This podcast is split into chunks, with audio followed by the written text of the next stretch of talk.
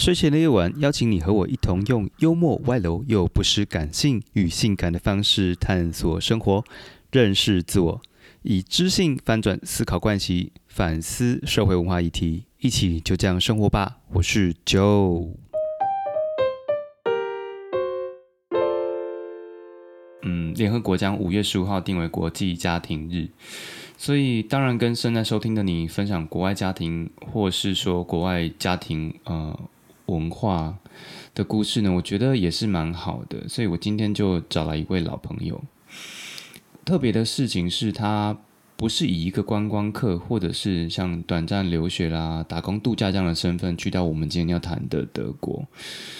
嗯，而是以一个外配的身份哦。对了，不管你现在收听的你有没有去过德国，或者是你人现在就在德国收听我的节目，我相信你一定也会有自己的不同身份跟位置认识德国，也同时有自己的一个独到的感受。所以，我们今天呃的内容呢，其实是提供另外一种视视角跟体察来做分享。如果你有不同的体验呢，也欢迎你可以留言跟我们交流。那刚有提到说，这个来宾他是以一个婚姻的关系进入到德国家庭的，嗯，在那里等于是像我们现在在讲的一个外籍新娘或是新郎，新郎好，而且他自己本身在去德国之前，他的生活跨跨越的这个向度真的是还蛮不可思议的哦。至于他的怎么不可思议呢？等等。在他的分享中，你就会知道到底是怎么一回事。接下来，让我们一起从内心深处探索欧洲大陆。这里是就这样生活吧，我是九。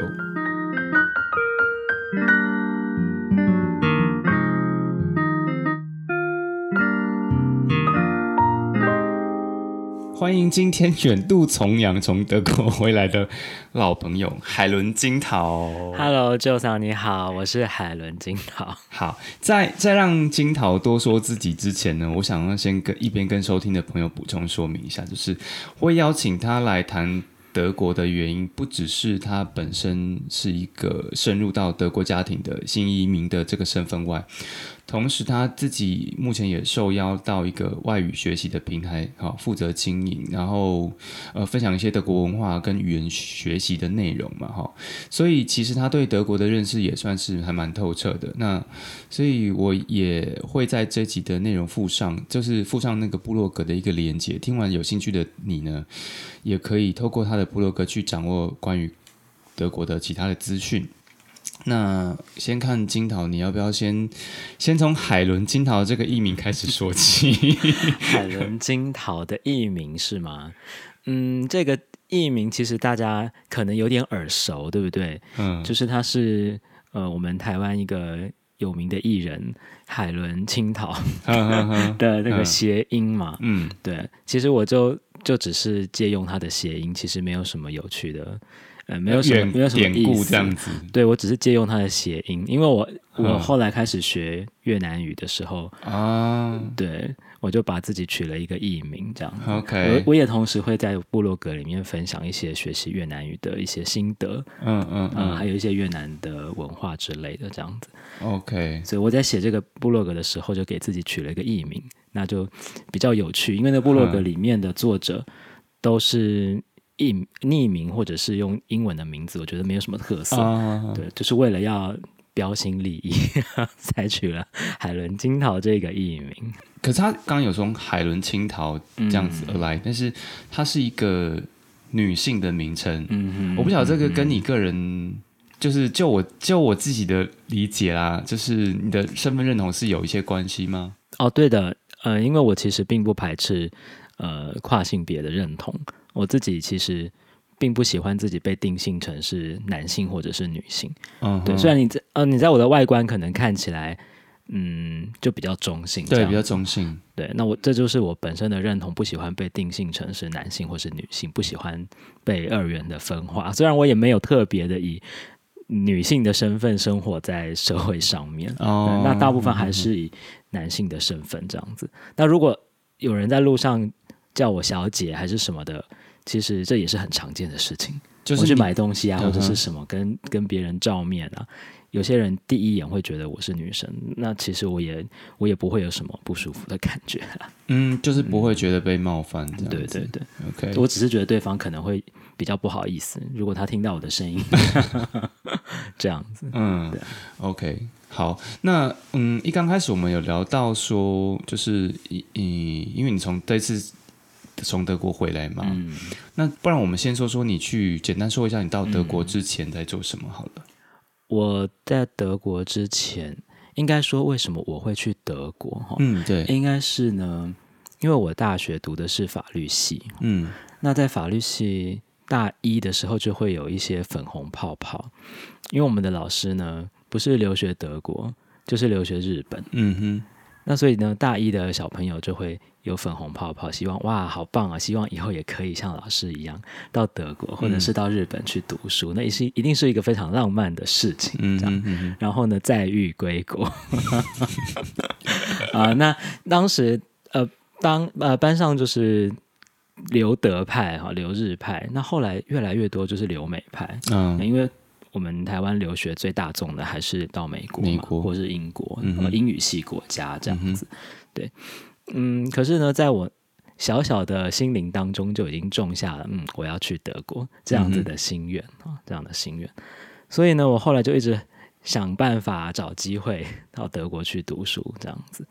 那可是慢慢慢慢经过时间，好像越来越没有机会了，所以就就暂时有有一段日子，我是没有想要去德国的，我就开始留在国内读研究所，然后开始在。呃，在学校里面工作，我原本是在台大的妇女研究室工作，我是台大性别研究中心的助教。嗯哼，对。那我在台大待前前后后待了十年哦，法律系毕业，然后读研究所，然后又读博士班，我在那边待了十年。我后来还是觉得真是够了，我不想要在这个地方待下去。我我觉得我那个想要去德国的梦想越来越遥远了。嗯，所以我终于。在二零一三年的年底，我决定我要我一定要去德国。OK，那那个时候呢，其实德文也不太会啊，就是德国有一些那个学位的课程呢，它是用英语授课的。嗯，我觉得我当时已经快要三十岁了。嗯哼，我要是再不去的话，我就没有机会可以出国了。嗯哼，所以我就无论如何下定决心，就是在我三十岁之前。我申请到德国萨兰大学法学院，我去那边读硕呃欧洲法学院的硕士。嗯嗯嗯嗯。那那个是用英语授课的，所以我德文不会也没有关系。OK。嗯。那这是我到德国去的呃背景，就是为什么我会想要到德国去这样。嗯嗯嗯，是的。就是呃，当然，可是因为我觉得我刚刚知道是说，因为你你是法律系出身，那你你的研究所是念国家发展所，国家发展所，嗯嗯，好，然后工作在台大是在在妇女研究中心工作，对，所以。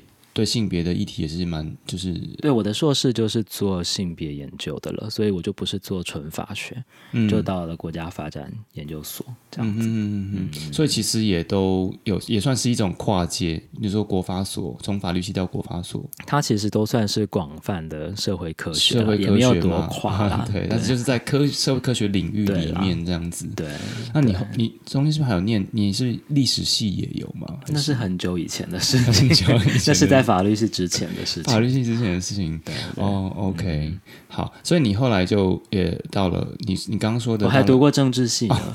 我我的部落格前面就是介绍哦，我大学时代游荡过历史系、政治系，还有法律系。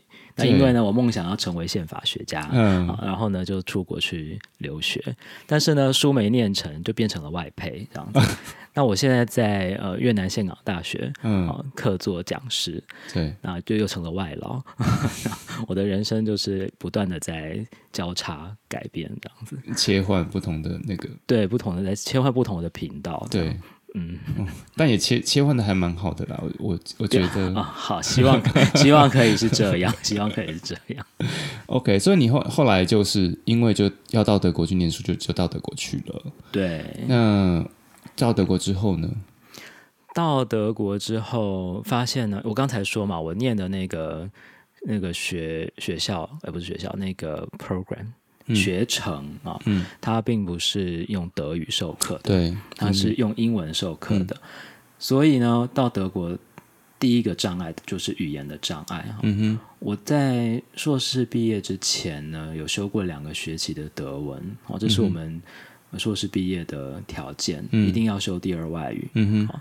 那我当时就是修了两个学期的德文，嗯哼，那就觉得我可能会就还不错吧，就是可以 到德国还可以混得下去，但是完全不够，根本不够，嗯，那到了德国之后就觉得呃非常的辛苦了，因为德国人毕竟不是德语为母语的的国家嘛，嗯，你刚刚说德德国人不是以啊英语为母语讲错了啊，那他们还是讲德语为主。也不是大家都会讲英文，嗯哼，所以呢，生活起来并不是那么的那么的顺利啊。而且在德国有很多事情都一定要用德文来处理，如果用英文的话，可能没有人要理你啊。OK，我们首先到德国要做，随便算一算，摊开手指头，大概就有七八件事情要做。第一件事情要去找房子，嗯，OK，找房子的话，哎哎，没有学校宿舍吗？学校宿舍就是学校帮你去找房子，你透过学校给你资讯，然后你去找房子。哦，嗯，所以并不能够，比方说申请，因为你是外籍生的关系，也许可以申请到学校里面的宿舍这件事。嗯，不一定哎，不一定哦。就是在德国留学住宿是一件很麻烦的事情。德国大学不像台湾的大学，它会配宿舍。嗯哼哼哼。德国的德国的大学其实是一个，他把你当成大人看待的地方，他不会把你当做是小朋友，或者是 OK，呃，或者像高中生那样子要照顾你。德国的大学就是当就是一个他把你当成大人，你来你来呃学习知识的地方，这样 OK，对，所以他不太会在生活上面照顾你太多，嗯，更不要说是还帮你准备宿舍这样子，嗯嗯，学校会有一些合作的。合作的那个学社，学社，对对对，说的对，嗯，但是那个并不是学校的产业，嗯对，那可能学校会跟一些一些业主，就是跟他们合作，可能就是这样而已。OK，对。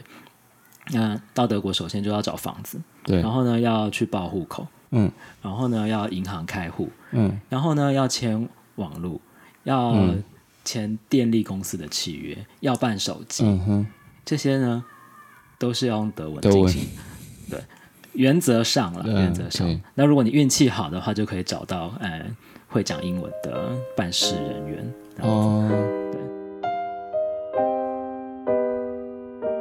嗯，那不好意思，我打岔问一下，就是我有我不知道德国会不会有这个这个状况，可是我像我有听过，就是像在法国，嗯，法国法国人其实他。他们有一点自自己的优越感，那当然包括是英法的关系，他们不太喜欢你到那边用英文跟他们讲话。呃，我有我也有听说过哈，但是我毕竟没有在法国生活过，嗯，所以但在德国会有这个，我觉得那在德国会有这样子的现象吗？呃，如果你刚才提到的是英法百年的情节的话呢？那何妨说说看德国跟美国近代的情节呢？对不对？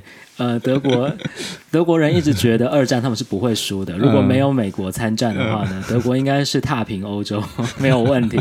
就是因为美国来介入，所以他们才输掉了二次大战。所以德国跟美国也是很有情节。看他们最近那么讨厌川普，对不对？对，这是德国人非常的内心深处对美国是有一种不甘愿、不甘心的心情。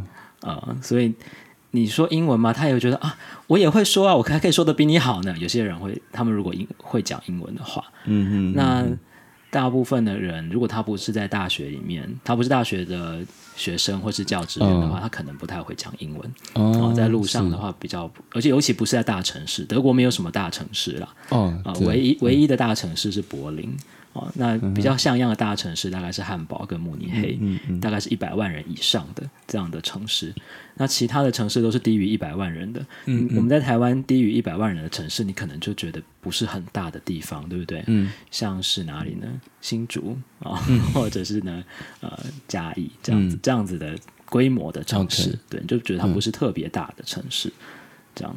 哎，主要是因为因为德国真的很大，然后他们的人口其实人口总数其实不是那么多哦，不吗？德国的人口总数呢是欧盟最多，欧盟最多，对，是欧盟人口最多的国家。那可是它的它的区域发展呢，不像台湾是高度的。都市化，它的人口它是比较分散，它是比较分散的，对对对，所以大部分的人住在城市或是乡下呢，它是人口分布的是比较平均，嗯，所以你也可以说小中小型的城市或是小镇非常非常的多，这也就是呃德国有高铁嘛，我们都知道德国西门子公司很有名，那他他就坐那个高铁的火车，那连中国都是买西门子高铁的火车，嗯，呃 那个火车呢。它没有办法开很快，它的技术上可以开到三三五百公里，嗯，但是其实它营运上没有办法开那么快，就是因为德国中小型的乡镇非常的多，它就是要每一个地方都要停，它不可以开太快，对。然后那种国际列车有法兰克福开往巴黎的这样子的国际列车呢，它在德国境内，它光从法兰克福开到边境就要两个半小时，嗯，但是它从法国的德法的边境开到巴黎。只要五十分钟，嗯。啊，你就知道他在法国境内开多快，然后在德国境内没有办法开很快，这样子。OK，那你刚刚说到报，你大学的呃所在地是在哪一个城市？就是在德法边境的那个萨普肯，萨尔布根，它是萨兰邦的首府。OK，我觉得听众应该要一边把德国的地图拿出来。啊，对对。今天可能会提到很多，就是可能要需要了解、掌握一下德国的地理位置这样子。在那边生活也像，应该也会有一些华人的，嗯哼，一些社群嘛。社群，嗯，华人的社群的话呢，如果我们比较熟知外国华人社群的那种。状态的话，应该是我们常看美国电影啊，嗯，会有一些住在那边、世居在美国 China Town，嗯嗯，哦，那那边的老华侨，嗯嗯嗯，但是在德国并没有这样，他连德国连 China Town 都没有，哦是啊，对，它是一个很很特别的地方，应该应该是说英语系国家，他们发展出 China Town 这种文化是反而是比较特别的，在其他国家可能比较没有这样子。OK，所以我们知道的情况反而是特别的情况，在我们看到所谓我国外有 China Town 这样子的情形，对，有华人聚集的的地方，呃，在德国是没有这么明显。哦，所以等于说你去了，你也没办法从可能有这样的社群去取取得一些协助或者是什么资源这样子。不过幸好就是。有台湾同学会啊，这个是对我们来说是最靠近，因为我去的时候是以留学生的身份，嗯，那到了那边呢，就有一些当地的台湾留学生，我们就是年纪比较接近，然后背景也比较接近，我们要去那边做的事情也比较接近，这才是对对我来说是最最近的一群人。那如果是说要到老华侨的那一种社群的话，当地也有。呃，像是妇女会这样子，哦，那台湾妇女会之类的，那这个也是属于台湾人的社群。那如果要说华人的话呢，恐怕现在就是中国人的社群。哦，那我就觉得这就是一层又一层的关系嘛。最近的就是台湾同学会，对，那稍微远一点的就台湾妇女会啊，那再更远一点的，或许就是哦跟中国有关系的各种各样的组织。那那个可能就比较远了。OK。对，那这个平常在那边的生活就是跟同学会为主。那我现在已经不住在萨普肯这个德法边境的小镇了。嗯，我现在我后来就搬到法兰克福去。呃，是因为男朋友的关系吗？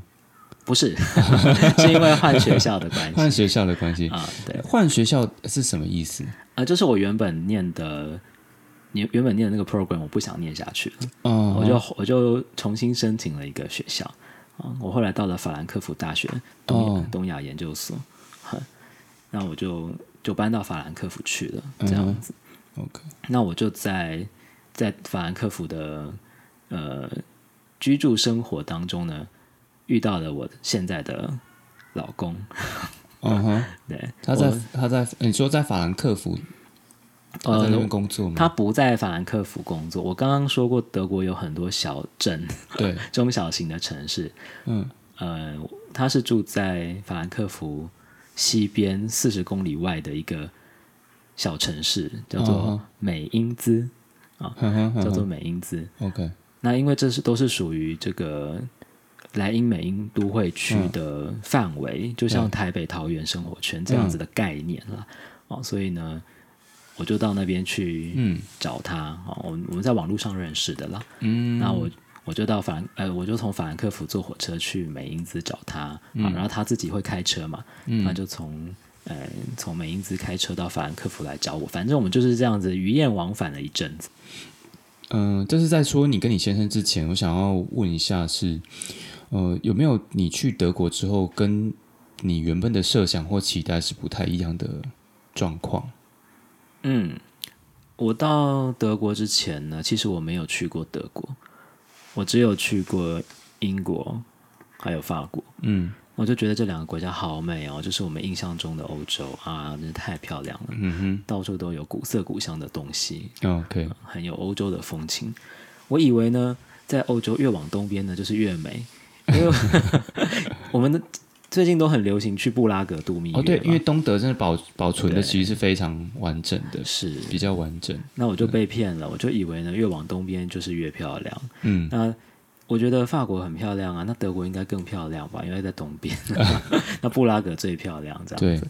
呃，结果呢，我完全错了，因为德国经历过二次大战的轰炸，所以呢，大部分的古迹都已经被炸掉了。嗯哼，所以现在看起来，就其实跟一般台湾的乡间呢是没有什么差别，有很多的那种铁皮屋啊，就是工厂啊这样子。德国人真的是呃没有什么美感啊。那大城市，你到法兰克福，你可能会觉得你到了台中这样子，就没有什么不一样了。它只是保留了一些呃可能重建的。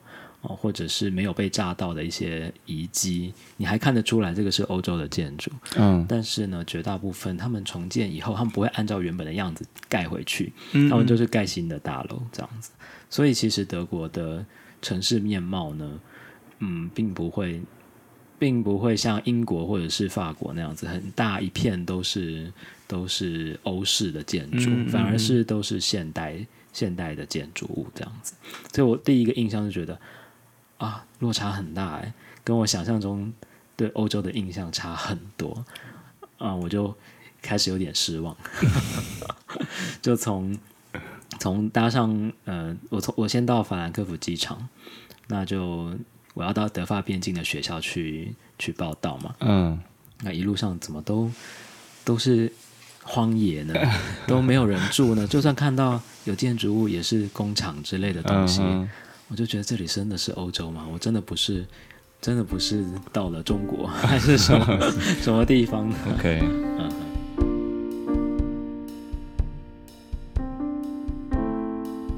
所以就是等于是说，它比较少那些所谓像欧式庭园的那一种古式建筑啊，反正是比较多现代化的部分嘛。对，在大城市里面，对对对，尤其是大城市啊，尤其是比较大的城市。但是这个，我想会不会跟德国他们本身的一些民族性也是有一些关系？怎么说呢？啊，我只是没有，我只是好奇问一下，说，因为嗯，你刚刚说他们他们修复，他们没有去修复一些就是已经断垣残壁啊，或者是已经满目疮痍的，嗯嗯，对，因为你像像台湾现在有在做一些古迹修复的，那我不知道其他国家或者是像德国，他们对于这种。呃，历史建筑的一个维护或者是修复，嗯嗯，我在想呢，有可能是因为炸的真的很严重，没有办法真的修复得了。好说，但你你说说到这件事情，其实我个人蛮有共鸣的，因为我很早期，我在国呃高中的时候就开始看看一些欧洲电影，像什么。呃，布拉格的春天呐，烈火情人啊，或者是就是这种，我就觉得哇，欧洲好美哦。然后我也是对欧洲有这种很 很向往，想说可以去看看一些它的历史建筑这样子，所以。被你这么说，因为德国，我觉得可以不用 不用去。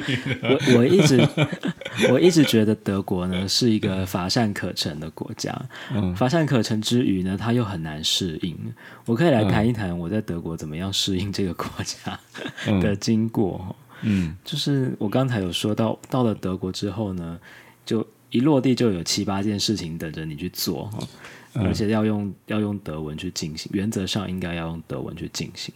嗯，像是你要去找房子啊，要去报户口啊，要办手机手机的契约，签各种各样的契约哦等等的，这些都是要用德文的。那如果你用英文的话呢，不太有人会理你。嗯哼，嗯，而且德国人并不是一群很热情的人，他并不是会呃引导就是外国人呃融入这个社会，就是多么多么的有热情这样子。他们不像我们在美国电影里面看到美国人，至少表面上都装的啊很好啊，很热情啊，很欢迎你啊什么的。但是德国人比较冷静。OK，对，那个是他们的习惯吧，我觉得。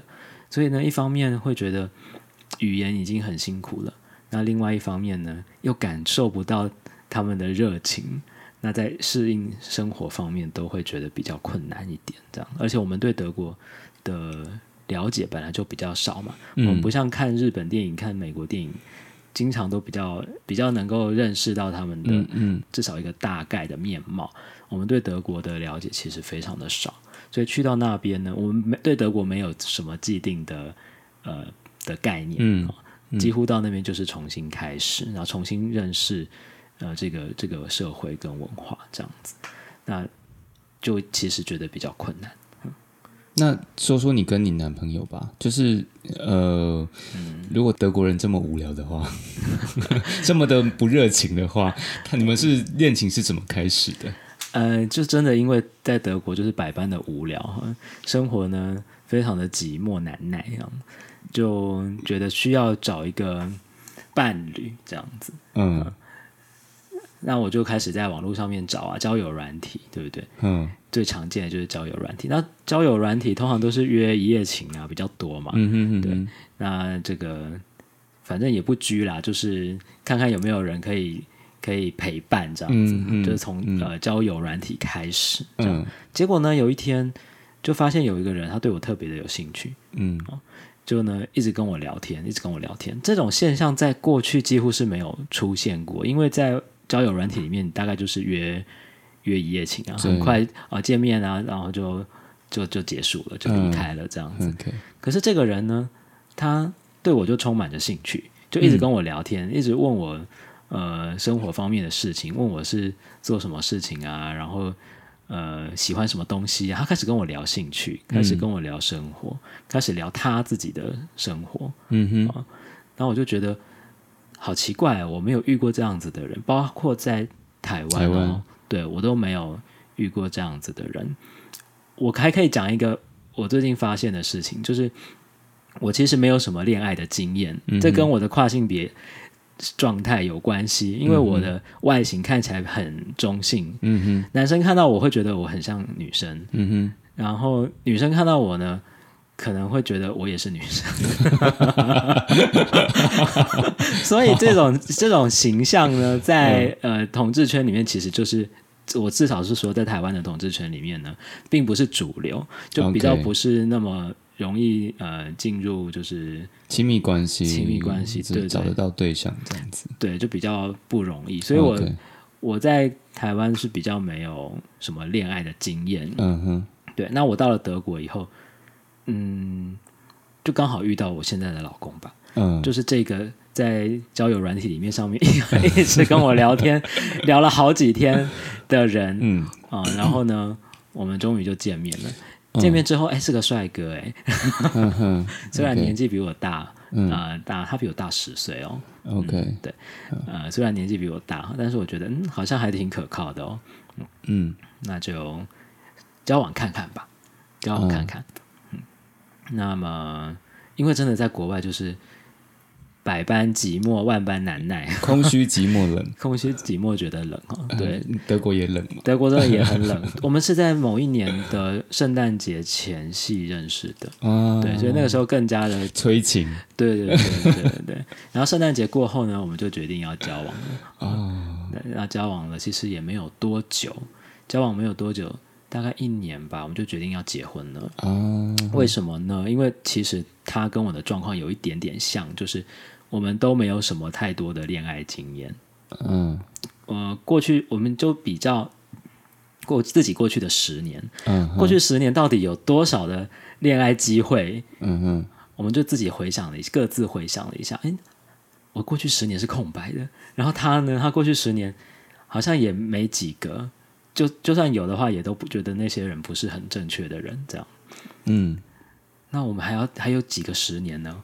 我们还要再等多久下去呢？嗯，我们就珍惜眼前人吧。嗯，我们各自都有这样子的意识、这样子的想法的时候，我觉得就很容易、很容易靠在一起。嗯嗯嗯，我们很快就决定要结婚了，因为我们觉得我们没有几个十年可以再等下去了。如果错过了现在眼前的这个人的话，那可能就再也找不到下一个了。嗯，但是说这是我们当时结婚最重要的一个原因哦，对对，所以我们也我们彼此虽然个性不是那么的完全相合，但是我们给彼此都很大的空间，我们也很珍惜对方，还有这一段关系。对，只是我们我们婚姻是靠经营，不是靠激情。这个在这个听起来好像很很那个什么陈腔滥调，但是其实我觉得。我自己的经验确实是这样。OK，哎，那时候台湾的同婚已经过了吗？那时候还没，我们是二零一五年的十一月结婚的。那个时候台湾还没有嘛？那时候台湾在做什么？马朝末年，嗯，那时候在太阳花 后太阳花时期，哈，嗯嗯，正好准备要改朝换代嘛。台湾是二零一六年总统选举换新的总统嘛。所以那个时候台湾还还没有，哦，还没有完全还没有开始推婚姻平权。那到了后来，所以我结婚的那个时候，台湾还没嘛。嗯，那台湾是到了二零一八的时候，大法官解释，就是呃，二零一八是公投，十月份好像，哦，应该是大法官解释先。先打先对，先解先有，然后后来公投嘛，后来公投，OK OK，对，哦，所以很顺利的，因为婚姻的关系，就也算入籍吗？我没有入籍，好，我是用伴侣签证，嗯，哈，就是外配啊，我 就是外籍配偶，用外外籍配偶的身份留在德国这样子，哈，那我后来有拿到永久居留权，就是所谓的绿卡。那但但我没有入籍德国，我没有成为德国公民。那是可以选择的，就是说，嗯，你有这样的婚姻关系，你可以选择要不要入籍德国，还是对对对，可以选择，可以选择，对，可以选择。嗯，好，谢谢金桃今天来到节目中。如果还没有关注呢，请帮我在频道首页点击关注。这里是就这样生活吧。